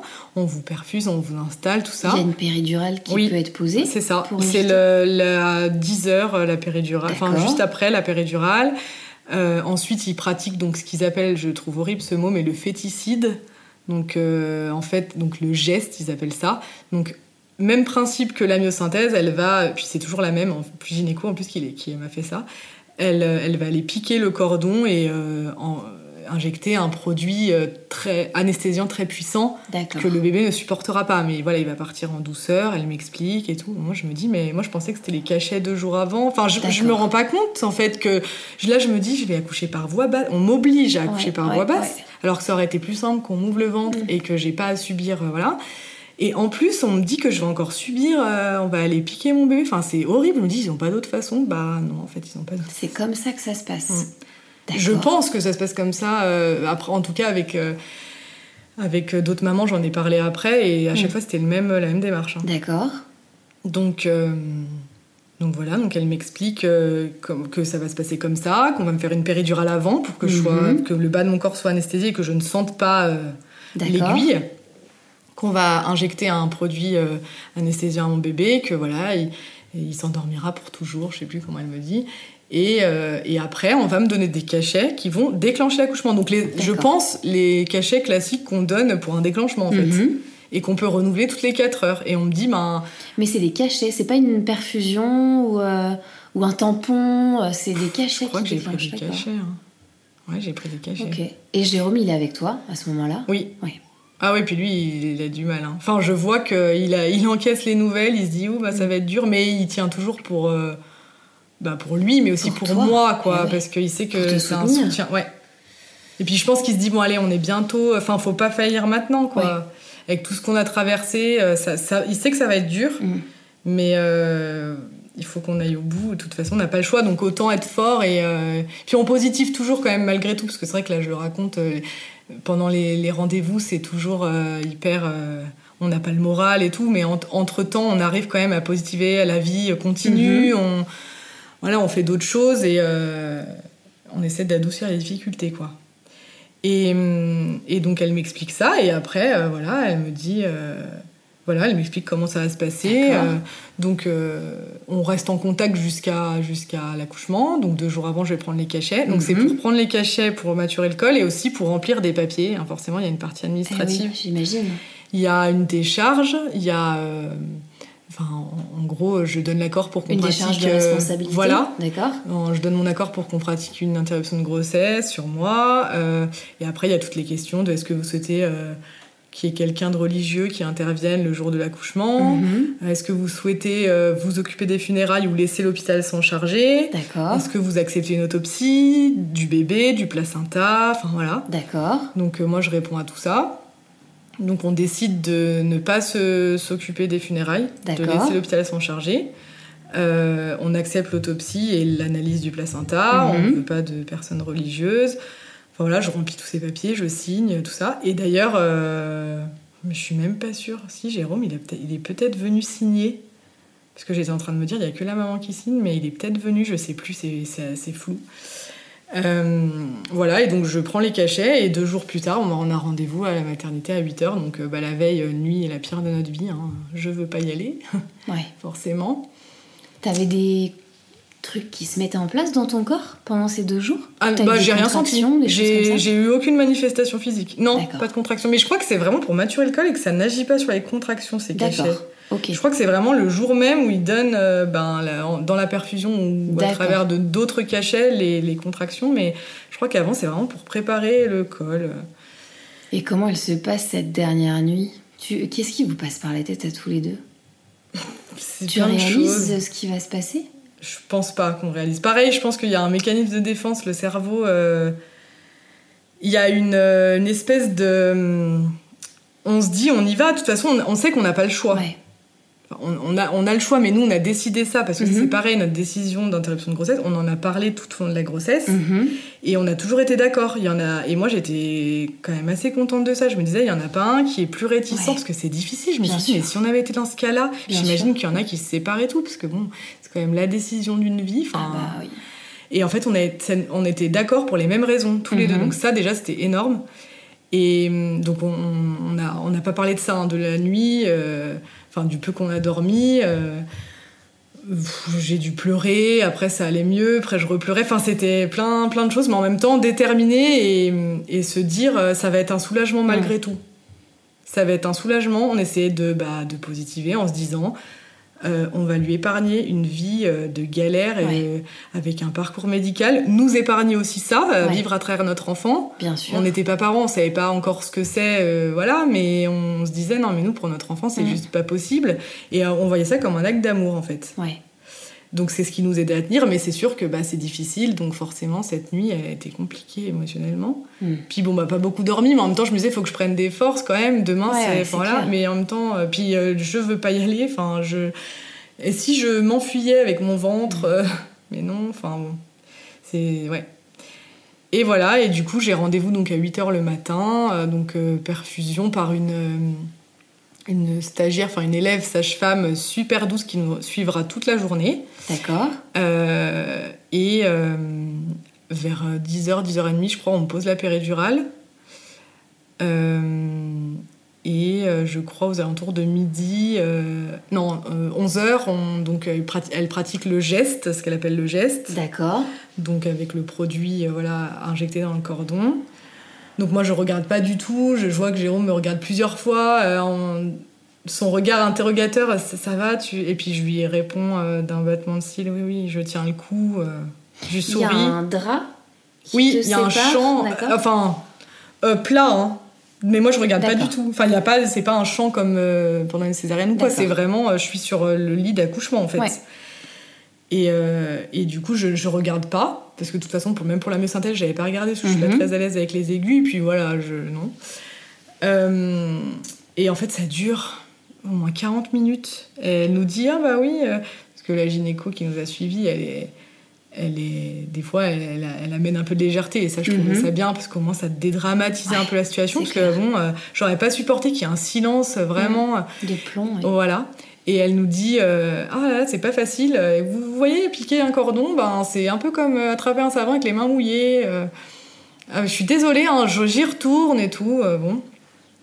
Donc voilà. Et donc elle a finalement réussi donc après, on me laisse me reposer, tout ça, et on me dit qu'on va venir me donner le cachet pour déclencher euh, l'accouchement. Et on m'explique hein, toutes les étapes, donc c'est c'est bien, je sais ce qui... D'accord, super. Voilà. On te dit étape par étape Ouais, comment ça va se passer. exactement. Donc au moins, déjà, tu as l'information de ce que tu es en train de vivre, tu comprends ce qui est en train de Ouais. se passer, quoi. Oui, puis moi j'aime bien qu'on m'explique. Mm. J'aime bien savoir où je vais. Euh, Je veux dire, c'est des- un milieu que je connais pas du tout. euh, ça me rassure de savoir. Ouais. Et donc on me donne les cachets à midi, et puis entre midi et 16h, bah, ça fait son travail, ça suit son cours. Alors elles viennent pas, sous- elles viennent pas en me disant, comme pour un accouchement classique, ah bah là vous êtes à Mhm. temps, vous êtes à temps. Elles, elles euh, commentent moins, enfin disons Ouais. que les commentaires c'est c'est pas les mêmes. Donc, euh, mais bon, je pense que voilà, ça suit son cours. euh, et vers. alors, ma maman, elle terminait le travail à 16h30, elle est enseignante en école maternelle, donc elle m'avait dit à 16h30, euh, les petits sont partis, si tu as besoin, tu m'appelles, je suis dispo, il Mhm. n'y a pas de souci. Et en fait, euh, vers 16h, je me dis, euh, oh, j'aimerais bien avoir ma maman avec moi. Et, et Jérôme, je sens que ça commence à être éprouvant pour lui. Ça fait depuis 8 heures qu'on est là. Moi, j'ai pas mangé puisque c'est à jeun. Lui n'a pas mangé non plus. Il est sur son fauteuil, euh, il en peut plus. Puis je vois que émotionnellement, c'est pas facile, Ouais, quoi. ouais. Il tient pour moi et tout, mais et je lui dis, écoute, on- en plus on habite à côté de l'hôpital. Je lui dis, va à la maison, va manger, euh, prendre Mm. une douche, te poser, euh, pleure un bon coup, retrouve-toi. Enfin, y a pas de Ouais. souci. Et je lui dis, écoute, là, je vais dire à ma mère de venir, euh, parce qu'il me dit, je vais pas te laisser toute seule. Je Mm. dis, mais ma mère, elle va venir. Et en fait, euh, donc je lui dis, oui, oui, viens, j'ai besoin que tu viennes. Et donc ils vont échanger, il va attendre qu'elle arrive pour rentrer. Et en fait, euh, pendant qu'elle est sur la route, je commence à avoir euh, une des contractions à gauche. Et en fait, on m'avait dit euh, dès le début, il faut surtout pas que vous ayez mal. Vraiment, si la moindre douleur que vous avez, vous Ouais. n'hésitez pas à nous appeler. C'est hors de Pour question. qu'il te soulage, Voilà. bien sûr, dans un tel contexte. Exactement. Ouais. Et donc euh, là, je me dis, bah, je les appelle tout de suite. C'était comme une douleur de règle. Je sais pas ce que c'est qu'une contraction, mais je sens Mhm. que c'est d'un côté, ça remonte dans le rein et tout. Donc j'appelle. Alors elle me dit, bah, mettez-vous sur le, le côté gauche pour faire diffuser la péridurale et tout. Donc je reviens dans 10 minutes. 10 minutes après, elle revient. C'était de pire en pire. Ça faisait, non seulement ça faisait pas effet, mais en plus la douleur s'intensifiait. Entre temps, ma mère qui arrive, qui, qui arrive au moment où je suis dans un état pas Mhm. possible. Et en fait, ça a duré euh, un moment, parce que ça, ça devait être, il devait être euh, 17, euh, ça a dû se passer entre 17 et 18 heures, à peu près. Donc ouais, il y a eu une heure quand même euh, où j'ai eu mal. Et, euh, et puis je commençais à m'énerver, mais à un moment, parce que j'ai été calme toute la journée, j'ai été positive, euh, Mm. voilà. Mais là, je me suis dit, on m'avait dit que je souffrirais pas, c'est Mm. hors de question, c'est scandaleux, quoi. Puis bon, bah, il y a tout, il y a les hormones, il y a Bien la sûr, situation, bien sûr. euh, voilà. Tout se mélange. Ouais, ouais. Et donc, il y en a une autre qui arrive. Alors, je lui dis, ouais, ça fait pas effet. Alors, elle me dit, bah, je vais voir là, si l'anesthésiste est par là. Euh, donc elle va le chercher. Euh, je- comme j'ai mal, je rappelle. Donc il y en a une qui arrive. Je lui dis Vous avez pas du froid là? Euh, Ouais. J'avais envie d'avoir du froid. Elle me dit Ah si, vous voulez une poche de glace? Et je lui dis Bah oui, oui, je sais pas. Enfin, je me dis Mais enfin et tout. Je dis, et alors ma mère, elle me dit Bah, Marine. Je dis Oui, enfin bon, je vais pas leur apprendre leur métier. J'ai mal. euh, Enfin, quand même, quoi. Il y a des choses pour soulager et tout. Là, j'ai aucun discernement. Enfin, vraiment, je suis pas sympa, mais bon. Ouais, mais bon, Donc les c'est pauvres. pas hein. pour toi. non, hein. c'est sûr, mais après. Et voilà, et en fait, elle va m'amener du froid, ça va pas du tout me soulager. Et entre temps, bah, l'anesthésiste arrive. Et c'était juste qu'elles l'ont appelé. euh, moi, j'ai l'impression qu'elle faisait rien, mais en fait, elles Mm. l'ont appelé dès le début. C'est juste qu'il était pas dispo, Eh oui, qu'il est sur plein de services. bien sûr. Et que le temps qu'il arrive pour remettre la dose, parce qu'elle, elle, elle devait être au max et il fallait qu'il remette une dose. Enfin, je sais pas trop comment ça se passe, mais. Donc, il, a- il m'a soulagée et en un quart d'heure, c'était bon. Et en fait, euh, Jérôme est revenu, euh, il a fait un aller-retour express à la maison. Et donc, il est revenu et donc ma mère me dit, ben, je vais y aller. Et je lui dis, non, non, bah, reste euh, pas. Enfin, de toute façon, c'est une personne en salle d'accouchement, hein, comme un Mhm. accouchement classique. Bah, Jérôme arrive, je lui dis, bah, si tu tu restes dans la chambre, euh, voilà, reste par là, je veux que tu restes par là. Et, euh, et donc, elle, euh, Jérôme revient. Donc, on discute tous les deux. Et là vient la question euh, de est-ce qu'on qu'on le voit ou pas? Donc, on avait décidé qu'on l'appellerait Sacha. Donc, on est là. Est-ce qu'on on décide de voir Sacha ou pas? Et en fait, c'est une question qu'on s'était posée. Forcément, dès que l'interruption de grossesse était euh, c'est enfin a été évident pour nous on Mhm. s'est dit bon ben enfin c'est- voilà c'est une question qu'on s'est posée tout de suite et en fait je me suis torturé l'esprit avec ça Euh, lui peut-être moins ou alors il le disait moins Mhm. c'est un mec Euh, mais euh, tous les jours je me posais la question même plusieurs fois par jour et je me disais un coup je me disais allez il faut que je le voie et tout euh, sinon je vais le regretter Mhm. et puis après, je me disais, ah, quand même, et tout, c'est déjà assez dur, j'ai pas envie que ce soit encore plus dur, puis c'est tellement l'inconnu. Puis j'ai fini par me dire, allez, je vais le décider au dernier moment, de toute Ouais. façon, je vais le faire au feeling. Au feeling. Et voilà. Donc c'est ce qui s'est passé. Et donc, euh, il, m'en parle, il me dit, euh, bah là, il sera là dans quelques heures, qu'est-ce que t'en penses? Et en fait, bah, pour moi, c'était évident, vu la journée que j'avais passée autour de lui. euh, Enfin, Mhm. j'ai dit, non, non, j'ai besoin de le voir. Et donc, moi, il m'a dit, écoute, euh, bah, pas de problème, je t'accompagne, enfin, on va le voir ensemble. Donc, je lui dis, ok, et je lui demande si ma mère peut le voir. Mhm. Et il me dit, mais bien sûr, pas de problème. Donc, je dis, bah, je lui poserai la question, peut-être qu'elle me dira non, hein, Mhm. mais je vais lui demander. Et en fait, on discute et tout. Et puis à un moment, euh, je sens que ça commence à pousser vers le bas et tout très rapidement. Donc je lui demande d'aller chercher quelqu'un. Donc il sort dans le couloir, il a du mal à trouver. Et au final, euh, ils arrivent. Ah bah oui, effectivement, ça arrive. Donc je me dis, oh là mais je vais accoucher. Je leur dis, mais je sais pas faire. Enfin, et en fait, elles ont été super, euh, de super coachs. Elles m'ont, elles, bien accompagnée. Et euh, ça a été assez vite. Hein. Sacha, il faisait 1,4 kg, euh, 41 cm. Donc c'est vrai que euh, j'ai pas eu trop de difficultés à, le sortir. Et, hum, et, et on m'avait demandé avant, on m'avait dit est-ce qu'on vous le pose sur le ventre? Et je leur avais répondu, euh, donc pareil, enfin pas, pas de jugement pour celles qui font ça, mais moi j'avais dit mais hors de question. Enfin spontanément je leur avais dit non non non on va pas. Je, je veux le voir après par contre. Mhm. Euh, je veux bien que vous alliez le préparer Ouais. et tout et que vous nous le rameniez, mais par contre je ne veux pas l'avoir sur le ventre. euh, non, vous l'emmenez, je veux pas, je veux pas le voir tout de suite Mm. quoi. Donc elles ont respecté, ça s'est passé comme ça. J'avais un Mhm. champ et, et voilà, tout s'est passé comme je voulais, T'as eu besoin de pousser? Un peu quand même, mais par rapport à guidée, ma, grossesse d'après, non, bah Ouais. non, rien à voir. Elles m'ont guidée, c'est j'ai poussé, mais j'ai après euh, j'étais dans un autre monde aussi, donc c'est vrai que Ouais. tout est, il y a des choses c'est flou, mais euh, la douleur j'aurais du, enfin la douleur et l'intensité vraiment Mm. du des poussées et tout, j'aurais du mal à évaluer, mais j'ai quand même poussé, mais c'était pas non plus. euh, Puis ça a été très court. D'accord. S'il y a eu des poussées, il n'y en a pas eu beaucoup en tout cas. Enfin, et, mais bon, Jérôme m'a quand même dit oh, bah, j'ai cru que tu allais t'évanouir et tout. Enfin, on n'a on n'a pas eu du tout la même impression. Mm. C'est marrant de voir de l'autre côté du décor. Il, me- il me disait, entre chaque contraction, il me dit tu posais ta tête, j'ai cru que tu allais t'endormir. Mhm. Et d'ailleurs, euh, il me disait Marine, euh, t'endors pas. Et je lui disais non, je prends des forces. euh. Et puis euh, je repartais. Enfin, je pense qu'il y a quelque chose qui se. Ouais, t'étais en train de vivre un truc euh, Ouais. intense. Puis, euh, ouais, puis à ta c'est- façon. comme on disait, on est fait pour ça. euh, C'est c'est l'instinct un peu. enfin. Mm. Donc euh, voilà, et du coup, euh, donc ma maman vient me voir. Donc eux, ils ont emmené Sacha Mhm. pour le préparer. Ma maman vient me voir et je lui dis est-ce que euh, ça, ça te ferait du bien de le voir? Et je sens que ma mère, euh, Enfin, je sens que oui, je, tout de suite, je le vois dans son regard. Elle me dit, bah écoute, moi, je veux pas vous envahir. C'est quand même un moment qui vous appartient. Mm. Mais si tu me demandes, oui, et je lui dis, bah moi j'ai besoin de toi, j'ai besoin que tu sois à côté de moi, donc euh, si tu veux bien, euh, j'aimerais bien qu'on le voit tous les trois. J'en ai parlé avec Jérôme et il est, il est d'accord avec moi et tout, donc euh, je crois que ça lui fait du bien de, de, pouvoir partager ce moment. Donc il nous ramène Sacha, donc c'est l'élève, l'élève sage-femme qui nous le ramène, donc il est habillé avec un petit pyjama, un, bonnet euh, tricoté. C'est euh. toi qui avais amené des petits habits ou c'est des petits habits Non, on nous avait expliqué que les dans les maisons de retraite euh, à mm. côté, les, les, les, patients faisaient des tricotaient des petits des petits vêtements pour bon, on dit pour les prématurés, mais du coup ça sert aussi aux bébés comme Sacha. Mhm. Donc je m'étais dit bah c'est cool. Puis on m'avait dit c'est de la, la, petite, euh, enfin c'est en du tricot quoi, mhm. blanc et tout. Donc je m'étais dit oui bah très bien. Et puis de toute façon on n'avait rien acheté en termes de. Mhm. J'aurais pu acheter un pour, mais non, j'ai choisi de pas le faire. Et du coup, euh, donc elle nous l'a amené dans, dans, une couverture et tout. Et en fait, euh, on l'a trouvé super bon. On s'attendait pas à ça. Moi, je m'étais dit, ben, ça va quand même être un bébé mort-né. Je m'étais préparée à ce que ce soit dur. Et en fait, tous les trois, on a été bah, surpris mm. parce qu'on s'est dit mais il est beau, même avec euh, sa fente, il, semblait vraiment, il faisait très apaisé.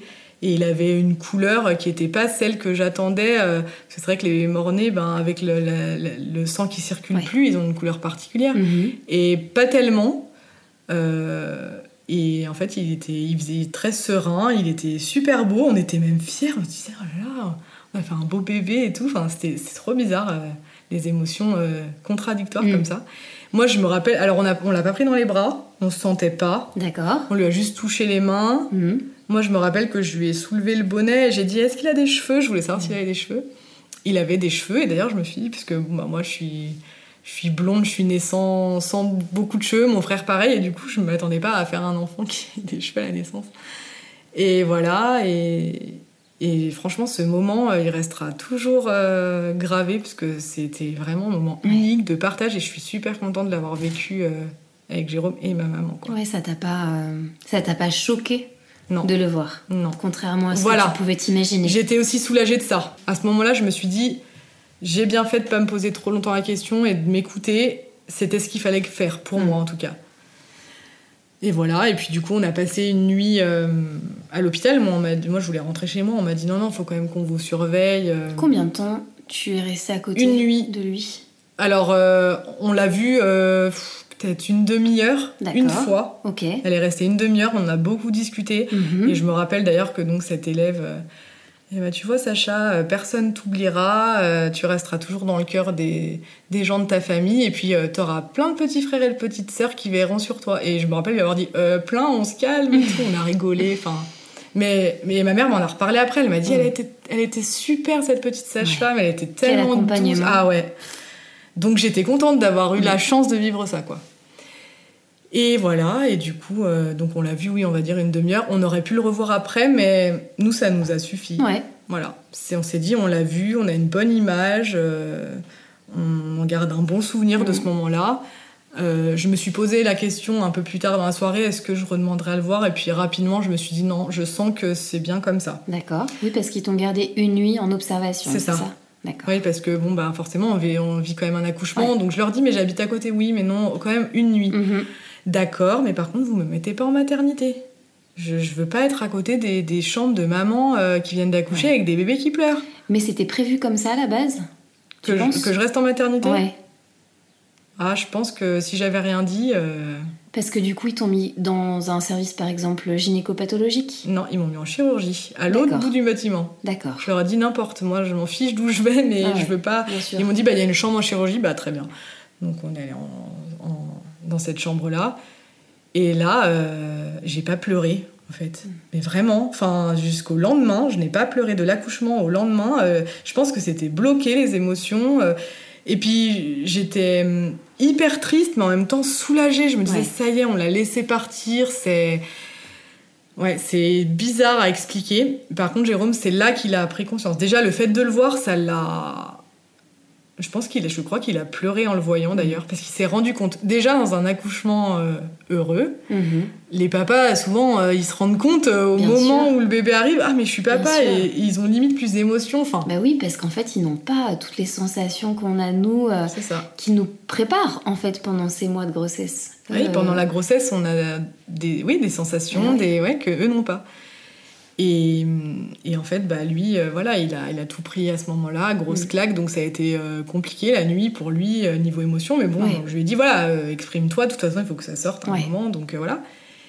Et puis le lendemain, on est rentré à la maison, et on a laissé donc l'hôpital se charger des funérailles, tout ça. Donc il est parti à, en, pour l'autopsie. mhm. Euh, le placenta a été analysé, il n'y avait pas de souci sur le placenta. On nous a dit bah, la, la génétique du, le service génétique du CHU de Grenoble va vous recontacter euh, parce qu'on avait demandé un suivi génétique. On avait dit, euh, euh, on avait répondu oui à la question est-ce que vous voulez une Ouais. investigation? Et donc on nous avait dit bah ils vont vous recontacter et puis c'est eux qui, à l'issue, du, enfin au moment du rendez-vous, qui vous présenteront le, le rapport d'autopsie. D'accord. Et donc on a, par contre ça ça a été en octobre, donc quatre mois après. Ah oui. Ouais, il faut du temps pour. Ouais. Voilà. Et tu as eu besoin de faire d'autres démarches administratives Alors. euh, Au même titre non. que tu vas à la mairie pour euh, faire l'acte de naissance, tu as dû faire d'autres papiers. euh, C'est le jour où j'ai pris les cachets que j'ai rempli les papiers administratifs, euh, les décharges et compagnie, euh, que euh, on m'a demandé si je souhaitais qu'il soit sur un li- notre livret de famille. mhm. Qu'on n'avait pas puisqu'on n'était pas mariés, Eh que oui. c'est notre premier enfant. Et donc j'ai dit oui. Donc actuellement, il est sur notre livret de famille et Mm. comme notre premier enfant. Oui. Et Paul est notre deuxième enfant Oui. officiellement. oui, parce que si je ne dis pas de bêtises, je crois que c'est à partir légalement des six mois ça. en France où un bébé mort-né a un acte enfin, de décès et donc est inscrit sur le livret de famille et a accès aussi à euh, des funérailles. Oui, par contre, les parents, je crois qu'ils peuvent refuser. Enfin, c'est même pas, je crois, c'est sûr. Alors, en tout cas, il y a trois ans, ils peuvent euh, ne pas émettre le souhait qu'il soit sur le livret de famille. On peut pas le- les obliger. Enfin voilà. Ah. Mais par contre, à un certain stade de la grossesse, euh, ils- s'ils le souhaitent, on Mhm. peut pas leur refuser D'accord. que l'enfant soit inscrit. Après, ça a peut-être changé depuis, mais moi, ce que, ce que j'avais compris à l'époque, c'était ça. Et tu disais, vous avez fait le choix euh, que l'hôpital du coup se charge de la partie euh, des funérailles Mm. pour Sacha. Oui. Mais euh, concrètement, comment ça se passe? Est-ce que c'est comme Alors. une personne lambda ou Ben, est-ce que pff, Alors, l'hôpital ne fait pas de tombe, de cérémonie, tout Mhm. ça. Si nous, on avait souhaité en faire une, euh, c'était à nous de pro- de- de- d'organiser ça. Et nous, on voulait pas, tout ça, c'était déjà assez dur. Après, pareil, sans jugement pour, euh, pour les gens qui le font, s'ils en ont besoin. Mais c'est vrai que nous, c'était pas un besoin qu'on avait. Donc, eux, dans le, le cadre de l'hôpital, en fait, euh, donc, euh, au cimetière euh, où il est, il y a un, un petit espace qui est dédié aux bébés comme lui, qui s'appelle le. Carré des Anges. D'accord. ils sont tous enterrés là. Moi, j'avais demandé à ce qu'ils soient incinérés. Je m'étais Ouais. dit, je préférerais et tout, j'ai pas envie trop qu'ils soient sous terre, enfin, ça me Mm. perturbait. Et on m'avait dit, ben, les incinérations, c'est à Chambéry, et en gros, on m'avait fait comprendre que ben, on attendait d'avoir d'avoir plusieurs bébés pour faire une euh, crémation. Je m'étais dit, bon, ça va me rajouter, enfin, c'était un peu glauque quand même. Ouais, ouais t'avais pas envie d'avoir bon, ces détails logistiques. ça. Quoi. Mm. Donc j'ai dit, bon, bah, Carré des Anges, c'est très bien. Mhm. Et du coup, il est enterré là-bas euh, avec les autres petits, pas très loin de chez nous, euh, voilà. Et, et voilà. Eh ben, Ouais. quelle aventure. Ouais, quelle aventure. C'était il y a trois ans. Vous êtes rentrés à la maison. Ouais. Moi, j'avais super peur de ça. Mm. Et ça a été dur. Hein. J'appréhendais le retour et ça a été dur de rentrer on, sans bébé, forcément. Mm. Mais toujours ce- ce- ce- cette partie de nous qui se disait c'est fini, quoi. Ouais. C'est fini, on n'a plus l'épée de Damoclès. Un au-dessus. espèce de soulagement, c'est pas le bon terme, mais C'est- en tout c'est- oui, cas, c'est- J'aime pas trop employer ce Mm. terme parce que voilà, mais euh, c'est c'est un peu ça. Hein. Ouais. C'est euh, en tout cas, tout était fait pour que vous puissiez passer à une autre étape. c'est quoi. ça. Tourner euh, la page. Euh, page qu'on n'oubliera jamais. Bien mais sûr. voilà, c'était. euh, Et puis même pour lui, on s'est dit, euh, même si lui, dans mon ventre, il sentait rien, enfin, Mm. j'avais demandé plusieurs fois, mais lui, est-ce qu'il souffre? Est-ce que non, non, tant qu'il est dans votre ventre, lui, Mm. il vit sa vie, il n'y a pas de souci. Et mais, mais je m'étais dit, voilà, le laisser partir comme ça, Mm. sereinement, et lui épargner des difficultés. Et ben, rien que ça, pour nous, ça nous rassurait. Enfin, Bien ça sûr. nous Voilà, ça nous confortait dans notre choix Dans et c'est comme ça qu'on a toujours avancé, qu'on a regardé vers l'avenir et on s'est dit il y aura d'autres bonheurs dans la vie. Voilà, il y a des difficultés. Elle, c'est compliqué. Euh, mais voilà, on s'est dit euh, on va vivre d'autres belles choses dans notre Mm. vie et euh, ça, on a toujours eu l'espoir là-dessus et c'est arrivé après, donc, donc voilà. Oui, parce qu'il s'est écoulé euh, quelques mois, Mm. 7 mois, tu me disais tout à l'heure Oui, sept mois. Euh, donc ça, c'était en juin 2018. Ouais. On a eu le rendez-vous. On savait qu'on allait avoir euh, le résultat d'autopsie Ah oui, en octobre. Voilà, donc ça, j'en ai pas parlé. On a, on a eu le résultat d'autopsie, bon, finalement, qui a euh, confirmé ce qu'on nous avait, ce qu'ils avaient vu à l'IRM. D'accord. Voilà, donc euh, c'était juste que c'était mis sur papier, ils nous l'ont commenté, tout ça, et ils nous ont demandé si on voulait une investigation euh, génétique plus poussée. Donc euh, on a dit que oui, donc ils nous ont prélevé, euh, ça, ça c'est une simple prise de sang dans un premier temps D'accord. pour investiguer et euh, analyser une séquence de gènes, enfin après c'est des termes un peu techniques, pour établir un lien ou pas entre la fente et les problèmes. Parce Mhm. qu'aujourd'hui on nous a pas dit clairement oui il y a un lien. Il y a quand même, nous on se dit que oui, ça, c'est sûrement lié, mais euh, la génétique ne- nous explique, explique que le spectre est tellement large que voilà, euh, il va falloir qu'ils analysent pour donner une réponse et qu'ils peuvent ne pas avoir de réponse. Ouais, il y a beaucoup de cas Mm. euh, de parents dans, enfin, qui sont comme nous pour différentes choses. Euh, il y a pas, ils n'ont pas forcément de réponse et d'explication. Et pour certains, ça peut être dur. Mais nous, Ouais. on s'est toujours préparé à ça. On s'est dit, voilà, nous- ils nous ont bien expliqué que la nature, c'est pas... Mm. Ça pouvait être compliqué, qu'on avait, on a, je sais pas, euh, je, sais pas combien de milliards de gènes, Ouais. et qu'il suffit qu'il y ait un gène qui s'exprime mal, et euh, voilà. Ouais. L'alchimie chromosomique qui se fasse pas, ça. une- ouais, des anomalies génétiques. Enfin, ça. ouais. Donc, Mais du euh, coup, sept mois après, tu retombes enceinte? Oui, on s'est dit on se laisse euh, la fin de l'année euh, 2018 euh, pour penser à nous, nous retrouver, euh, pas précipiter les choses, et puis on reprendra euh, en janvier, enfin Mhm. début 2019, nouvelle année. Et en fait, je suis tombée enceinte le 26 janvier, donc euh, très rapidement. Ouais.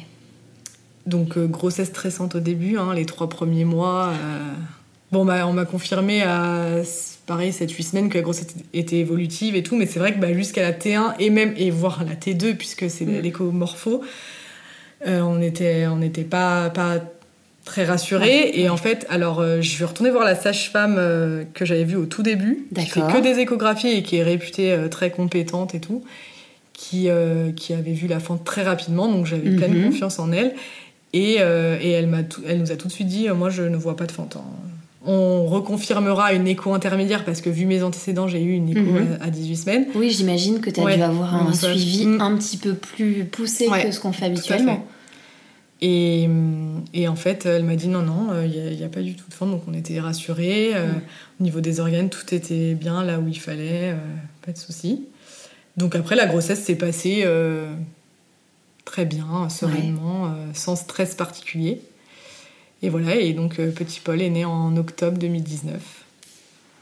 T'avais un projet de naissance pour euh, cet accouchement-là? Non. Tu t'es dit, euh, on verra Ouais, comment exactement. ça va se passer. Au Exactement. feeling. Exactement. C'est comme ça que ça s'est passé. Et il est arrivé. euh, mon accouchement a été euh, rapide et intense. Et J'ai eu ma première contraction à minuit. Mhm. Euh, Enfin, j'ai d'abord été réveillée par une remontée acide, donc je me suis levée. J'ai dit il faut que j'aille boire un coup. Et en fait, en- sur le chemin des- de la salle de bain, j'ai eu une contraction, enfin une énorme douleur de règles. Mhm. Je me suis dit euh, ça ressemble à une contraction. Donc j'ai bu un coup, je suis revenue, euh, je faisais les 100 pas et je- ça venait, ça repartait. Et j'ai eu l'idée de prendre mon téléphone pour regarder. euh, Ouais, pour chronométrer. Voilà. Et ouais. Je me suis rendu compte que ça revenait toutes les 5 minutes. Je suis allée euh, aux toilettes euh, et j'ai regardé si j'avais pas percé la poche. ou- Mhm. Mais non, alors du coup, bah, je suis revenue dans mon lit, puis Jérôme me dit ça va pas, il sentait que je brassais, j'étais à 40... euh, non, j'étais à, à 5 jours du terme, donc Mhm. on savait que ça, ça pouvait arriver, voilà. Et, euh, et donc euh, il me dit ça va, je lui dis oui, oui, j'ai des contractions, mais t'inquiète, rien de... Et donc lui, il s'est pas rendormi, il s'est dit bon, si elle me dit ça... Ouais. Mais moi, dans ma tête, c'était pas des contractions de travail, je, je, je pensais pas que c'est pour ce soir-là. D'accord. Malgré tout, comme j'étais dans la salle de bain, je me suis, j'ai quand même pris mon ventre en photo en me disant c'est peut-être la dernière fois. Mm, mm.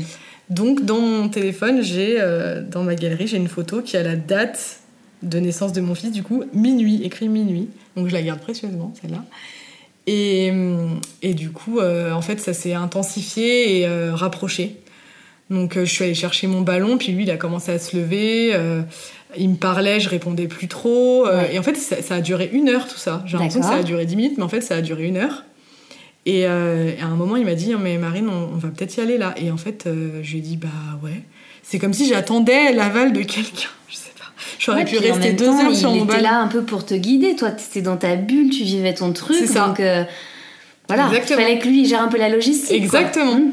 Il me dit non, non, mais je vais mettre les valises dans la voiture. euh, C'est comme si, oui, j'attendais le, son feu vert Mm. parce que j'aurais pu rester encore longtemps à gérer. J'étais concentrée sur ma respiration, sur mon ballon. J'essayais d'appliquer ce qu'on m'avait appris et tout. Et en fait, on est parti à la mat à 1h20 à peu près. Euh, donc, on est arrivé rapidement, on est à 5 Ouais. minutes. Et euh, donc, euh, j'arrive, je marchais euh, difficilement, mais euh, j'arrivais quand même. Mon état devait pas être si préoccupant parce qu'elle a pris son temps. Mhm. Elle me demande les documents. euh, et en, en plus, quand j'arrive, elle me voit au fond du couloir, elle me dit c'est votre premier? Ouais, c'est ce que j'allais te demander. Ouais. Et je lui dis, je lui réponds non, j'ai eu une interruption de grossesse l'année dernière et d'ailleurs c'est vous qui m'avez accouché. Mm. Et là elle me dit, il me semble bien que votre tête me disait quelque chose. Et comme je l'avais adorée, j'étais contente. Enfin, je me suis dit, De bon, retomber sur elle. Ouais, j'allais te dire, Mm. on a dû te poser la question Bah oui. qu'est-ce que tu réponds? C'est ça. Qu'est-ce que qu'est-ce que tu as envie de répondre ou qu'est-ce qu'on répond en général Bah quoi? voilà, moi j'ai répondu ça spontanément. Euh, donc on a été en salle d'examen. Elle nous a laissé un moment, donc je pense qu'elle allait chercher mon dossier. Ouais. Euh, elle a dû mettre au courant ben, l'auxiliaire qui l'accompagnait, Mhm. tout ça. Elle revient et puis euh, est-ce que vous avez le résultat du prélèvement et tout? Je me disais mais non mais là elle voit pas que j'ai mal, enfin elle peut pas m'examiner. Et donc elle me demande un papier, donc je lui dis, je lui, je lui dis bah c'est là dans telle telle page et tout. Et elle me demande, je sais plus quelle information, et je lui dis, ben, c'est dans le sac à langer, dans la voiture, parce que enfin, on n'avait pas tout sorti, Mhm. évidemment. Et, euh, et donc elle dit, bah, monsieur, est-ce que vous pouvez retourner? Pendant ce temps, je vais vous examiner. Je dis, ok, Ouais. enfin. Et donc elle m'examine, et je la revois lever la tête, baisser son masque, et me dire, non mais madame, vous êtes à 8. Oh, pétard de pétard. je lui dis non. Je me rappelle, j'étais autant choquée qu'elle. Pardon. Et donc elle me dit Ah, Vous voulez une péridurale? Et en fait, quand je le raconte, tout le monde me dit Mais à 8, euh, normalement, on la fait pas la péridurale. Et je pense que c'est vu mes antécédents. Bien sûr. Elle me dit Vous voulez une péridurale? Et je lui dis euh, Oui, c'est pas. Enfin, ça va le faire. Elle me dit On va faire tout pour. Et je me rappelle, elle était au placard, elle m'a balancé une chemise. euh, Ah de- ouais Ah ouais. Euh, elle m'a aidé à enlever mon pantalon et tout. euh, On et, y va, c'est parti. ouais, quoi. c'est ça. Ne perdons La pas temps. perfusion, l'auxiliaire est arrivé, machin. Elle m'a dit, vous pouvez marcher, oui, oui. Donc on a, on a traversé le couloir et en fait, Jérôme arrive tout essoufflé avec le sac. euh, il, a mis, il a mis je sais pas combien de temps à, à trouver. Il me dit, mais qu'est-ce que tu fais? Il me voit dans le couloir debout. Je lui dis, bah, je vais accoucher. Ah bon, mais déjà Mais tout là, maintenant, Ouais, tout de ça. suite. Et donc, en fait, on est rentré dans la salle euh, d'accouchement. L'anesthésiste était très vite arrivé. Mhm. Donc euh, la péridurale a été posée rapidement. En plus, il était super sympa, il nous a expliqué tout ce qu'il faisait, ça nous a vachement rassurés. La première fois pour Sacha, j'avais un anesthésiste pareil qui pestait parce que euh, vous avez pas le dos droit, il y a, une scoliose. Euh, Moi, je suis pas sûre de pouvoir vous la mettre. hein. Je me suis, lui là, euh, il a, évoqué aucune difficulté, donc je me suis dit bon bah c'est qu'un point de vue. Enfin après voilà. Et, donc ils étaient tous super, de, bons coachs et tout. Enfin, juste après qu'il m'ait posé, euh, posé la péridurale, je me suis, elles m'ont demandé de m'allonger, je me suis allongée et là j'ai nausé, enfin j'avais envie de vomir, nausée que j'ai jamais eu pour mes grossesses. Euh, là je leur dis ça va pas, je suis pas bien et puis je me mets sur le côté, je leur dis je me mets sur le côté, ça va pas. Elles me disent oui bah si vous voulez pas de problème Mm. et en fait au moment où je mets sur le côté je sens bah une, un poids euh, Ah en oui. bas quoi, je sens pousser, je leur dis ça pousse ça pousse. Elle arrive ah bah oui à la tête. irrépressible. Ouais, ah mais vraiment, je dis là, j'ai besoin de pousser là, c'est pas possible.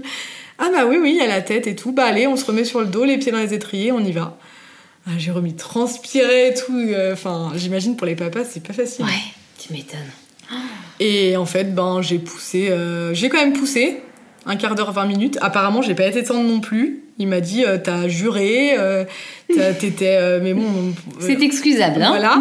Et j'avais l'impression que j'allais jamais y arriver en fait. Je leur disais, mais je, je pousse, mais ça, je fais deux pas en, enfin un pas en avant, deux pas en arrière là. Mais non, c'est super ce que vous faites. Allez, euh, Mm. il y a ça qu'il faut. Là, vous avez sorti ça. Enfin vraiment, elles Quelle elles m'ont aidé. super. Ah ouais, super, Oh. vraiment.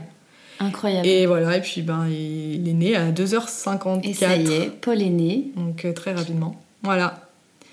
Donc là, plein d'émotions, forcément. Bon, bah voilà. Et j'avais peur de d'être submergée justement par ces émotions après ce qu'on avait vécu. De, je me disais comment je vais le vivre, je sais pas. Et en fait, non, ça a été. Alors, on a, on a pensé à son frère assez rapidement parce que bah, il se ressemblait hein, physiquement. Ah on s'est dit, mais c'est les mêmes. Ah mais on se l'est dit positivement. Mhm. C'est pas quelque chose qui nous a fait peur. Et, et puis voilà, après, bah, c'était que lui et euh, forcément, c'est que du bonheur. Et ouais. Et voilà. Et donc. Euh, et donc ensuite, ben, on est retourné en chambre et puis on n'a pas dormi beaucoup parce que ben, deux heures en salle de réveil, euh, hmm. Et donc 5 euh, heures du matin, puis bon, bah, après les textos famille, machin, on n'a pas dormi de la nuit. Et, euh, et voilà. Et ta maman, j'imagine que c'est la première informée Ah bah oui. Forcément, ma maman, je l'ai appelée. Mm. Je lui ai demandé si elle était avec mon père. Elle m'a dit oui, il est à côté de moi. J'ai dit bon ben j'ai accouché cette mm. nuit. Euh, et en fait, on n'avait pas voulu savoir le sexe. Ah oui Non et on n'avait pas euh, et on et on n'avait pas voulu savoir le sexe donc les autres ne le savaient pas non plus et donc j'ai dit à ma mère il y avait quelqu'un qui m'avait raconté ça pendant ma grossesse j'avais trouvé ça super je me suis dit ah je vais faire ça euh, j'ai appelé donc ma mère je lui ai dit voilà j'ai accouché tout va bien le bébé va hmm. bien je, tu l'as bien rassuré oui oui bien sûr je ne vous dis pas euh, le sexe ni le prénom je te donne juste mon numéro de chambre oh donc là, ah oui, oui, mais à partir de quelle heure on peut venir Puis j'entends mon père derrière, quoi Je donne le numéro de chambre. Euh, redis le numéro de chambre, euh, à quelle heure on peut venir? Enfin, ils étaient comme des fous. Ah bah tu m'étonnes, c'est génial Et puis ils pouvaient venir que deux heures après. Alors elle me dit, ah non, ça va être long et tout. Euh, je dis, bah ouais, je suis désolée, mais bon, là, voilà. Et en fait, ils sont arrivés... Mon père m'a dit que ma mère, elle avait couru dans le couloir, elle est arrivée devant la, devant la porte, elle a dit à mon père moi je sais, moi je sais. Donc c'était écrit Paul sur la, sur la ah, porte. Trop et ils sont rentrés et voilà, bah, un moment que j'ai attendu super longtemps. Ouais, tu Pour pouvoir présenter à mes parents. Euh, voilà, c'était que du bonheur. Hein, ah, tu leur as réservé une belle surprise là. Mmh. Ouais, j'étais trop content. Et puis, euh, et puis bah, encore une fois, voilà, ça prouve qu'il y a des choses difficiles dans la vie, mais après, les bonheurs comme mmh. ça, c'est ça surpasse tout, quoi. Donc, euh, voilà. Eh ben dis donc, mm. que d'aventures, que d'aventures. Merci Marine. Bah de rien, avec plaisir.